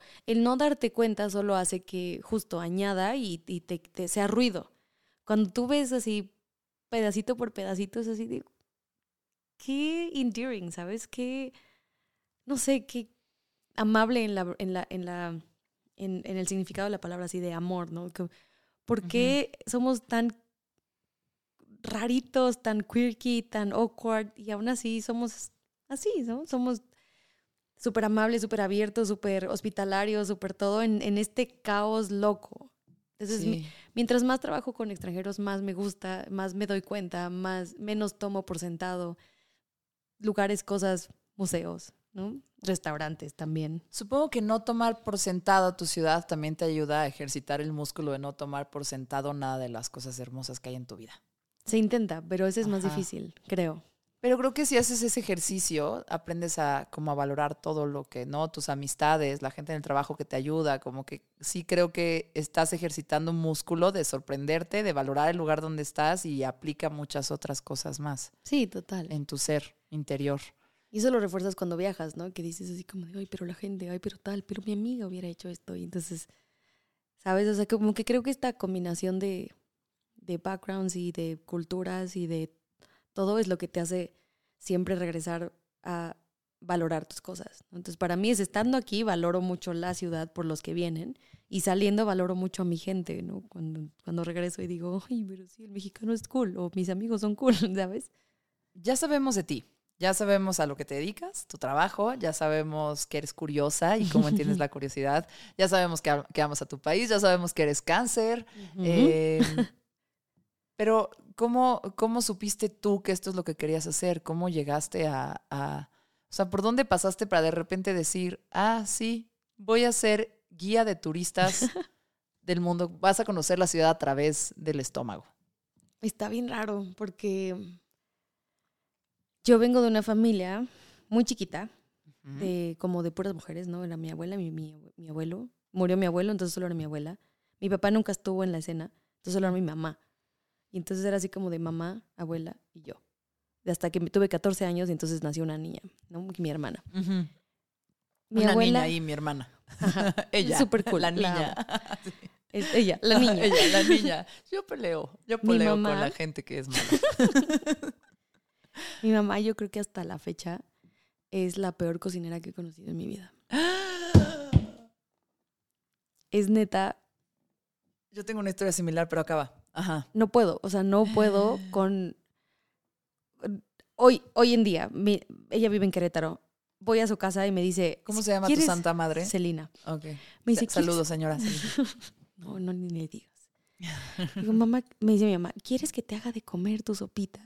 Y yo así, ¿quieres que te invite a cualquier lugar de toda esta ciudad? yo pago, no hay pedo. Dime cuál. A lo que quiera. Pero no me des tu sopa. Te lo juro, es, es muy, muy, muy mala. Y mi abuela pues cocinaba un poquito mejor, pero también tenía un recetario muy chiquito. Uh -huh. Yo no vengo de esta típica familia mexicana del el mole de mi abuela y uh -huh. no, nada, cero. Pero yo creo que desde chiquita supe que había algo más allá afuera. Si haces esto que sucede en mi boca, no puede. Ajá, no, sí, esto no, no puede, ser, ser la todo. vida. Esto no Sí, puede ser la no, vida. no. Ajá. Entonces quise estudiar gastronomía. Yo creo que porque estaba de moda en ese entonces, combinado con que me hacía falta algo. Y estuvo, estuvo feo porque desde el segundo semestre dije, no quiero trabajar en restaurante. Pero pues ya estaba metida y pagaban un chingo porque fui al claustro, entonces era un chingo. Ajá. Entonces yo dije, en segundo semestre, pues te chingas. Y estudié toda la carrera, trabajé toda la carrera, estuve en servicio, estuve en Starbucks, estuve en otros lados y así pues, me eché en servicio porque dije, la cocina ni madres. Y salí con una culpa enorme de, no me gusta. Entonces me dediqué hasta a estar en restaurantes, en, siempre como de servicio, ¿no? Como de gerente, como de administradora, como de todo, porque el hablar con la gente sí me gustaba. El estar con la comida y explicar la comida me encantaba.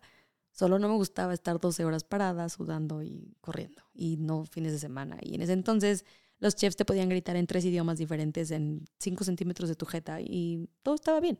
Como Gordon Ramsay en aquel Ajá, ajá, ajá. Y, era así, como de porque así es la cocina y todo llorando. Yo lloraba, no te Stupid sandwich. neta no te decía cuánto lloraba, en la- así, al final del turno, al mitad del turno, er- usaba mi, mi hora de comida para ir a llorar.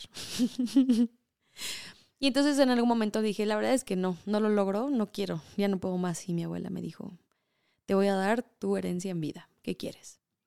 Y yo, pues estudiar diseño gráfico, que era lo único otro que me gustaba en esta vida, pero en Italia. Entonces me fui a vivir a Italia a estudiar, hasta- a estudiar diseño gráfico y cada una de las cosas que yo hice fue, las tareas eran de comida. Entonces me decían así, bueno, tenemos tarea un branding. Y yo, voy a hacer un branding de cerveza. tenemos fotografía. Y yo, voy a hacer fotografía de comida. Y todo lo hacía de comida, ¿no? Entonces yo así de, bueno, ahí hay algo. Bueno, a la par, yo eh, renté un depa que estaba justo al lado de la estación del tren. Ajá. Y al final ya me, me tenía un, uno de los chicos que, que estaba conmigo, que eran puros estudiantes, se fue. Tenía un cuarto libre. Entonces lo puse en Couchsurfing. ¿Te acuerdas cuando Couchsurfing Sí, no era, sí, sí, sí. no era un... no- no era tan peligroso. Ajá, no era Ajá. tan danger. Este, y lo abrí y llegaba muchísima gente porque justo estaba al lado de la estación del tren.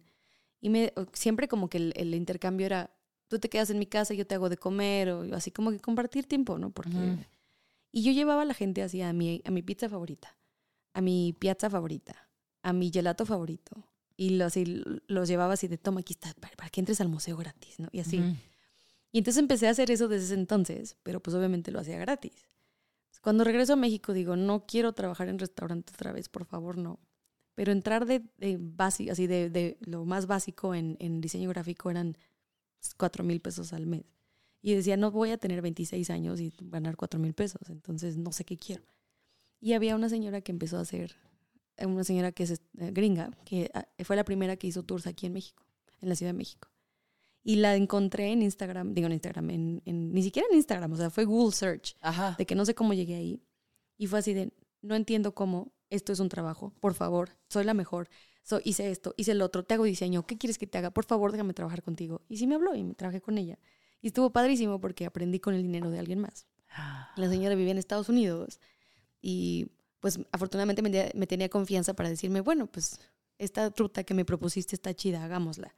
Esta persona que propusiste es chida, contrátala, ¿no? O sea, como yo también proponiendo y proponiendo y proponiendo y enamorándome cada vez más de, de, de eso, ¿no? Porque yo no sabía que eso era un trabajo, yo lo estaba haciendo de a gratis, ¿no? Y ahora en México, en, en inglés, en, con, con tacos, ¿no? Entonces yo era muy apasionada, ya hubo un, tiempo, un momento en el que yo empecé a hacer el blog, que empezó como The Curious Mexican, que explicaba cosas muy básicas, que a mí me sacaba mucho de onda, así de, ¿por qué los gringos no saben qué es un tlacoyo? Así, ¿por qué no hay nada en, en el... ¿Es en- maíz? Ajá. Me decían, ese taco con cosas, y yo, no, no es un taco, es un tlacoyo. Es un tlacoyo y sabe muy diferente. Ajá. Y entonces y yo le decía- pones crema y queso. Eso es un stand-up de Sofía Niño de Rivera. Así. que de explicar todos. Tienes que verlo, sí, porque sí tiene razón. No me encanta, pero, pero es, un, es, un, es un muy buen... No, sí, es, es un triángulo de las Bermudas cañón. Sí, o sea, explica unos chilaquiles, unas cañón. enchiladas, un tlacoyo, una gordita. Uno. Es como la misma explicación, pero la diferencia está en la textura. Pero un italiano te va a decir lo mismo, así de, no, no, no, el pene y el fusil y no es lo mismo, se usan para cosas diferentes. Y yo les... Y lo noto. Pues sí, o sea, es que por, por algo son diferentes, ¿no? Y por Sí, algo sí, son sí, de diferentes regiones. Sí, La tetela y el itacate parecen, pero no es lo mismo. pero no es lo mismo. Ajá. Anyway, eh, empecé a hacer el blog de Curious Mexican porque no había ningún blog en ese entonces de alguien mexicano que hablara en inglés de cosas básicas mexicanas. Eran puros gringos expli- explicándonos a nosotros las cosas. O a todo mundo en el internet. Ujú. Y entonces empe- empezaron a publicar así de food blogs mexicanos y yo, y yo, y yo. Y ahí se empezó a hacer como todo. Y entonces ya por eso en algún momento le tuve que decir a la señora, perdóname, amo todo lo que hacemos, pero creo que yo me tengo que independizar. Y me dijo, no, no quiero que te vayas, pero creo que es momento. Y ya nos, nos separamos. Y desde ahí ya estoy sola y haciendo cosas y creando más y más y más y más y más. Y ahora este que te digo de Meet de Barrio son uno cada dos meses. Entonces, y la gente me puede contratar y decir, necesito tacos al pastor de la una a las cinco de la tarde, cinco paradas. Y yo se los hago. ¿Sabes? O sea, como ahora ya es como mucho más dinámico y mucho más... Por eso todo el tiempo me la paso conociendo nuevos lugares, porque tengo que estar creando, viendo, haciendo, viendo. Y me encanta. No entiendo cómo esto se volvió mi trabajo. Aplausos. Me parece una gran historia de éxito. Yo admiro muchísimo cómo hablas de las cosas, cómo atraes a gente de fuera y de aquí y todo, y, y- y nos ayudas a esta como deuda que yo siento que tengo con mi ciudad, pero también como estas experiencias tan lindas de, de- de valorar el espacio en el que estás y entender más todo lo que tienes. Y, es hasta una práctica de agradecimiento, ¿no? Entender por qué la ciudad opera como opera y hacerlo desde la perspectiva del estómago me parece padrísimo, porque pues yo la verdad es que lo que más me gusta en- es, es comer. Todo el tiempo estoy pensando un en club. comer y me emociona. Amo. Eh, creo que eso define a cualquier mexicano, no, me- no me hace particular ni única, pero, pero, pero me encanta lo que haces justo por eso, porque es como puro fervor a los sabores y a los colores y a la comida y donde se compra y donde se consume, porque también donde se consume es padrísimo lo que hay adentro de la taquería o lo que hay en el puesto o la señora que te lo está preparando y es, es- es- es- eso es como toda la magia que tú logras transmitir y se la transmites a otros señores. Ahora bien, viene la parte polémica de la entrevista. Yo tengo que confesar que soy de esas personas que, digamos que el remote work from Mexico City sí me pone de muy mal humor, ¿no? Me pone muy mal humor como el turista que como que es medio utilitario con la ciudad o que está trabajando aquí y realmente no la conoce o como que se aprovecha. Me cae muy mal el, el- el turista que quiere que hablen in- en inglés en todos lados y que se espera porque no lo hacen. Em, y hay una cosa que me cae muy gorda, que yo pues por güerita, que me hablen en inglés en mi ciudad. Sí, me ha pasado, ¿no? Que me hablen en inglés. Y está bien, pues, o sea, ok, ¿no? Y- pero lo que me da un poquito de coraje es, güey, tú estás en tu ciudad, tú hablas en español. Si la persona no habla español y te pide que hables otro idioma y lo hablas, por supuesto, ¿no? Hay que ser amables siempre, pero como que siento que de repente hay una actitud y, igual ahorita me vas a corregir y tengo una perspectiva como muy celosa y como que quiero cerrar mi ciudad a nosotros y ya sabes, es probable, de repente tengo esas ideas así medio locochonas. Em, pero como que sí siento que de alguna forma, pues, o sea, o sea, primero cómodos nosotros con el espacio en el que estamos y, y, y, también fomentar que ya sabes que se va, no sé, no, no, sé por qué, pero me choca que el, el, el, el, como el instinto inicial sea acomodarnos a, a los turistas malos, los que no saben ser turistas responsables y chidos, en lugar de, ya sabes, como forzarla ahí un poquito, como que ser un poquito más mamones y duros para, no sé, no sé por qué yo tengo ese resentimiento muy, muy, muy marcado. Y tú me has enseñado en las experiencias que he ido y también en cómo hablas de todo esto, es como una pasión por enseñarle al mundo cómo somos, que digo, claro, está chido y está está súper chido que nos vean, pero también conocer gente de todo el mundo y que vengan nos va a enriquecer independientemente de la crisis de Airbnb y la gentrificación y todo lo que está mal que el gobierno tiene que atender, y, nosotros también, la verdad es que no sé, no sé, no sé qué se hace ahí, pero como que también te das cuenta que, que haya tanta gente de otros lados viviendo aquí puede enriquecer la cultura y nuestro conocimiento de alguna forma, o sea, tiene que haber un lado positivo, ¿no? La, no puede ser solo un costo. Em, y nada, no, no estoy diciendo nada, estoy pensando en voz alta de cómo me siento respecto a esto, pero tú estás en el, tú estás en el, en el frente. Estás en el frente de esta invasión de, turistas y remote workers, eh, nómadas digitales, eh, todos los días en tu sí, trabajo. Todos los días. ¿Y cuál es tu perspectiva? ¿Qué sientes? Es justo es algo bien delicado de lo que intento hablar, si no en cada tour, en cada vez que alguien me lo pregunta. De hecho, de hecho, me hablaron para un documental hace poquito que no ha salido y que justo habla de esto. O sea, imagínate todo un documental de este sentimiento que tú tienes. O sea, no estás sola para mí es algo muy delicado y muy... Sí, se me está haciendo la fama de que hay un gringo y me encabrono y es, pero no, o sea, no, no, por supuesto que no. o sea, solo... Es que, no, es que es difícil. También yo, imagínate, yo, yo, o sea, justo pago mi renta de que vengan los gringos, ¿no? Y que, y que quieran saber más de comida. Pero aún así me sigue encabronando que la gente, no mis, no mis clientes, porque pues justamente están contratando a un intermediario que hable los dos idiomas.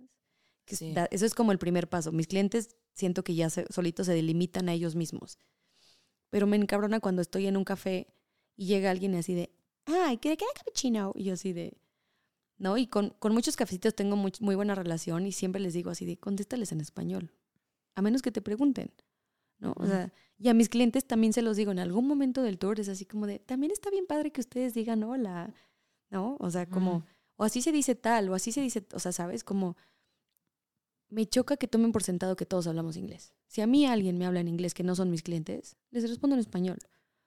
Porque yo no voy a ir a Alemania, a Dinamarca, y hablar español y encabronarme porque no hablan español. Porque ellos piensan que eso sí sucede acá. ¿Por qué toman por sentado? Si yo en otro país llego y digo así de, perdóname, ¿hablas inglés? Ahí entonces ya, entonces no estoy siendo una mamona y sí tenemos que contestar en español, nada más un poquito por provocar, por poner un frenito. Por respeto, por respeto. Y si ellos te preguntan si hablas inglés, claro que sí, con muchísimo gusto, y, y hablas, ¿no? Ajá. Pues esa es mi postura al respecto, porque es una grosería. A mí me encanta la multiculturalidad. Es algo que por mucho tiempo me faltó en la Ciudad de México. Que yo decía, me encanta, la amo, pero también me gusta mucho salir, convivir con backgrounds bien diferentes que no tengo ni la menor idea y regresar, ¿no? Y así como de refrescarme. Y ahora que ellos están viniendo es decir, qué chido, qué interesante se va a poner. Y ver que el 90% son, solo hablan con ellos, solo salen con ellos, solo están en la condesa, me pone un poquito triste. Porque, ¿por qué vienes a una burbuja acá? ¿Porque estaba más barato? ¿Porque que tienes una casa más grande que en Nueva York con el mismo sueldo? O sea, porque te quieres aprovechar de nosotros, A veces es como que eso siento que sí es mucho aprovecharse. Cuando alguien viene y se, se, vive en otros lugares, abre, abre negocios en lugares como punto, hasta el escándalo, ni siquiera pido mucho, no te pido te pito, no te pido el cable bus, sí, ¿sabes? Sí, el cable bus, el, Ajá. Ajá. Pero si abren cosas en otros lugares, digo, qué padre, esto sí es inmigrantes, esto sí es gente que es responsable. Yo tengo descuentos para locales y hay gringos que me dicen, nos das descuento, tenemos aquí nuestro, así, este es del cable. Ujú. Yo no, necesito tu FM3. Ay, no, es que no tenemos. Y yo, pues, no eres local, ¿no? Discúlpame, no te puedo dar descuento en locales. No eres un local. Ese es el tipo de gente que a mí me choca. Y que sí es una delgada línea porque no son mis, no son mis clientes, pero sí son los que me pueden quitar o dar más clientes, ¿sabes? Ellos Ya. pueden decir, no tomes un tour, yo te llevo al mercado. Vamos al Medellín. Ajá. es lo más auténtico, ellos piensan. Ujú. Pero ellos también pueden decir, neta, yo nunca he ido a un mercado, mejor vamos a tomar un tour. Entonces, para mí es como una delgada línea, ¿no? Pero en general en nuestra vida diaria, si no estuviera yo trabajando en esto, diría, tengan un poquito de respeto. Va a parecer terapia, pero es aprender a poner límites sanos. Sí, Ajá. total.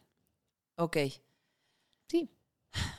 Ahora bien, algo que tú creas o, o que hayas visto, que hayas presenciado, que los extranjeros dicen de nuestra ciudad que nosotros no solemos darnos cuenta. Para bien o para mal. Mm, ambos, se vale. Lo primero que haya salido a tu mente. Está muy cagado y es por la misma burbuja que te digo. La mayoría de los extranjeros me dicen, qué limpio está. Y ahí es cuando tengo que sacar la, la charla de Ecatepec. y siempre la saco, ¿eh? Sí. Y me dicen que europea se ve, que verde se ve, que es algo que yo nunca me di cuenta hasta que salí de aquí. A mí es algo que también un, un galán gringo me dijo como es que tú no valoras que hay tanto verde y hay tantos, o sea, y hay pasto, y hay árboles, y hay cosas donde te asomes y como que ya después me fijé en otras ciudades y es, sí es cierto. Es que no hay banquetas sin Ajá. árboles. Ajá. Está muy cañón. Sí, sí, Y sí. eso es algo que ellos me enseñaron. Es Ujú. así de, tienen toda la razón. Por eso hay Esto tanto está- New Yorker acá, porque allá es como puro pinche banqueta y Selva poste de y- concreto, y, y- bolsas de basura y meados. Sí, más que acá. Ajá. Eso es como de bueno, ¿no? Que yo desde ahí empecé a apreciar Sí. como, de verdad, hasta un camellón, dices, "Güey, es un camellón con bonitas cosas y palmeras, ¿no? En la Narvarte que estamos Sí. llenos de palmeras, muriendo, pero, pero palmeras. Y de malo, pues no sé, o sea, mm, eso está más difícil, como que me he intentado enfocar más en cosas buenas, pero pues de malo que siempre les intentan, bueno, no siempre, pero mucha gente les intenta meter cosas a sus cuentas y así, como verles la cara, ya. ¿no? Pero en lugares no tan fancy, ¿sabes? Así de, fuimos a Tenampa y nos dieron do- el doble de la cuenta. Sí. Así de, sí, perdón, o sea, nomás checa lo que comiste, ¿no? Pues sí, mi Juan debe las vivas aquí en todos sé. lados. Pero punto Sí. tú y yo no, yo, tú y yo tenemos así de yo dos chelas y dos mezcales y ahí, ¿no? Y no me cuentas otro. Pero pues ellos no saben y no tendría por qué saber. Sí, sí, sí. Cositas así, la verdad es que yo creo que me he enfocado más en los- lo bueno que ellos me traen, como lo, lo del camotero que, a ti te- que tú odias, que yo decía, lo amo, es surreal.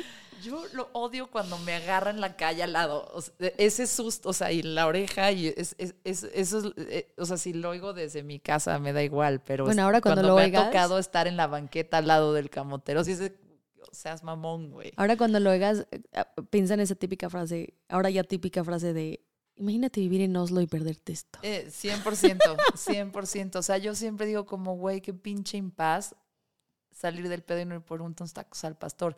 Y todo el mundo dice, bueno, está ahí, hay, hay kebabs, y hay que no sé qué. Y es como, no mames, güey, no hay nada igual a esto. No hay nada igual a lo que hay aquí de comer, punto.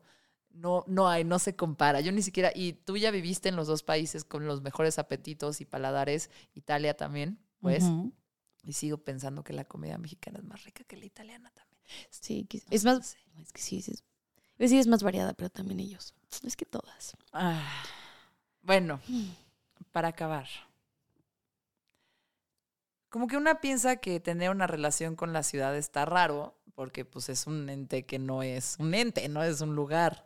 Pero al final tienes una relación con el lugar en el que vives, ¿no? Puede ser una relación negativa, puede ser una relación positiva, ¿no? O sea, a lo mejor pues vives eh, y tienes vives muy lejos de tu trabajo y tienes que y horas y horas de traslado y a lo mejor vives en una zona que no está tan atendida y así, pues a lo mejor la relación con la ciudad es diferente y es más conflictiva, ¿no? Pero eh, de repente hay como está, pues sí, la gente que vive en medio de Polanco y, y trabaja en Polanco y se la pasa genial Claro. este, pues tiene como otro tipo de relación que también es un poco una fantasía, ¿no? Eh, pero al final hay como una relación que tú sostienes con la ciudad y puede ser sana o puede ser tóxica. yo siento que tu relación es sana, pero ¿cómo la describirías? Así, si ahorita tú estuvieras en una relación ya de muchos años con la Ciudad de México, ¿en qué momento estás? Siento que estoy en ese momento en el que estás muy chido con, con tu pareja, que todo está súper cool, que tienen ya como sus, se conocen perfecto y saben por dónde y tienen sus acuerdos y ya sabes que, ya sabes, de que cuando me enojo déjame, pero ya sé como cuando ya, ya se conocen enojados, contentos, todo. Y que de repente te llama la atención otro, así un rebeldón por allá y dices, ah, uh. ¿Qué te está llamando la atención? Monterrey? Eh, no, siempre. Londres es mi chico malo por ah, siempre. Ah, ok, ok. Y dices así como de, no, pero allá de estar más chido, ¿no? Y luego voy y estoy y digo, sí, lo amo, lo amo, lo amo, pero siempre te acuerdas así de, güey, pero, ¿sabes? Como lo seguro, bonito, cojincito, almohadita vieja, playerita vieja, esta suavidad de playerita vieja que yo siento que es como, yo lo atribuyo a las relaciones, así cuando ya tienes una playera que usas de pijama porque te mama, esas son las relaciones bonitas. Siento que esa relación tengo con, con la Ciudad de México, de playera vieja. Esto es lo más cáncer que se ha dicho en mezclas abruptas, pero estoy, estoy muy de acuerdo. Ajá, de que volteo veo otro y digo así de, no, es que míralo, tan ecléctico. Yo lo compro como, una vez pensé que tener un novio extranjero era lo que yo necesitaba. Y lo tuve. Y me di cuenta que no hay nada como decir, no hablaba español. Entonces me di cuenta, ahí me di cuenta, dije, no hay nada como poderle decir, no mames, cabrón. A ver, güey. Las cosas están así. Yo pensé que ibas a decir así de, hazme piojito. o estoy bien cruda. Así cosas que puedes decir así del corazón, sí, sin tener que explicar. No, de repente como solo usar una expresión mexa para poder decir lo que quieres decir, porque sí. Una amiga que está casada con un gringo me dijo, como que me peleo menos porque a la hora que tengo que traducir lo que siento ya pasa por un filtro de que, solo sale lo que de verdad quieres decir. ya, ya como que lo tienes que trabajar en la traducción. Es una buena estrategia también, ¿eh? Quién sabe.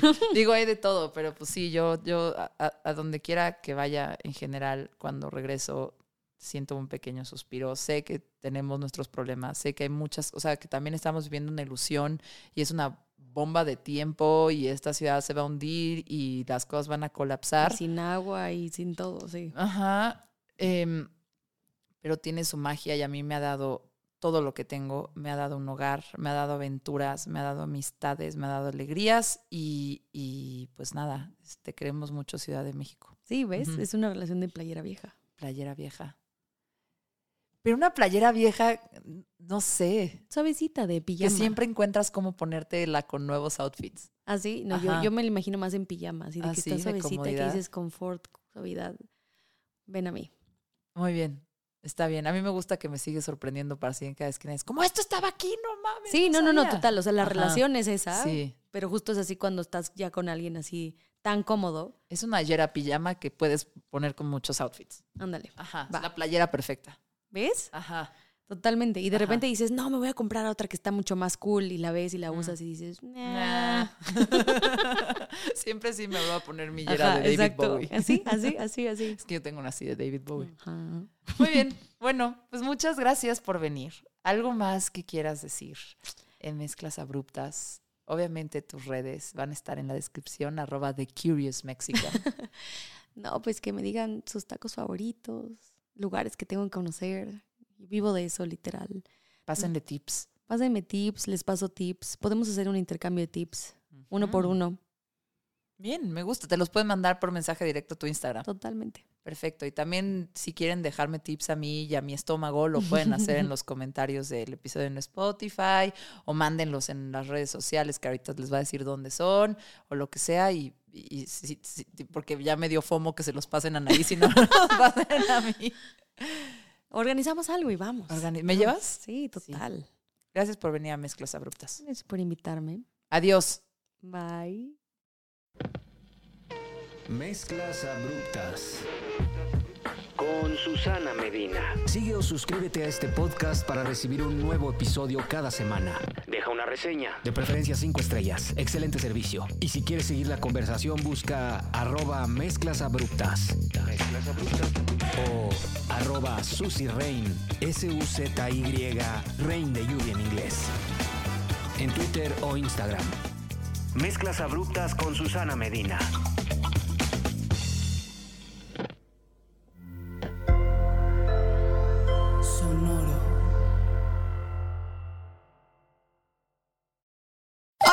Hola a todos, es Dani Di Giacomo, la voz de Deja el Show. Tu espacio para tener conversaciones no convencionales y salir un poco de lo mismo. Todas las semanas tenemos un episodio nuevo, así que deja de aburrirte mientras manejas, cocinas, limpias o haces ejercicio. No te pierdas Deja el Show en todos los jueves.